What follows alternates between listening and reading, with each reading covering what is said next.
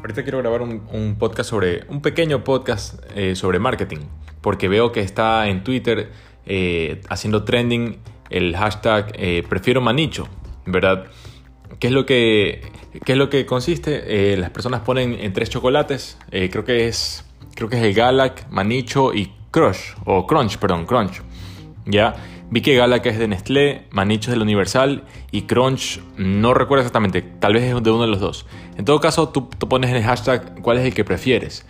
Eh, veo que esta es una estrategia porque, por ejemplo, se recuerdan que hace algunos años Coca-Cola sacaba botellas con nombre de la persona.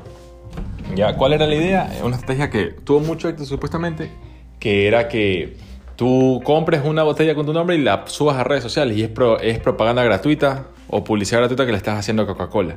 Más o menos así parece que funciona este hashtag, me llama mucho la atención. También me doy cuenta que esto funciona con ellos porque son productos que ya eh, te, gatillan la nostalgia, porque Galac, Crunch, Manicho son... Yo tengo ahorita 28 años y son esos productos están desde que yo era niño. Entonces...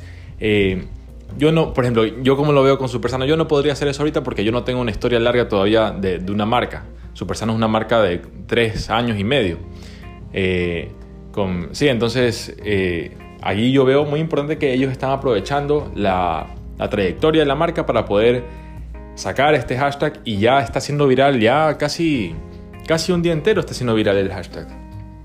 Entonces, bueno, eso de ahí como, como algo del marketing que me llamó mucho la atención. Espero que tengas un buen día y nos vemos muy pronto.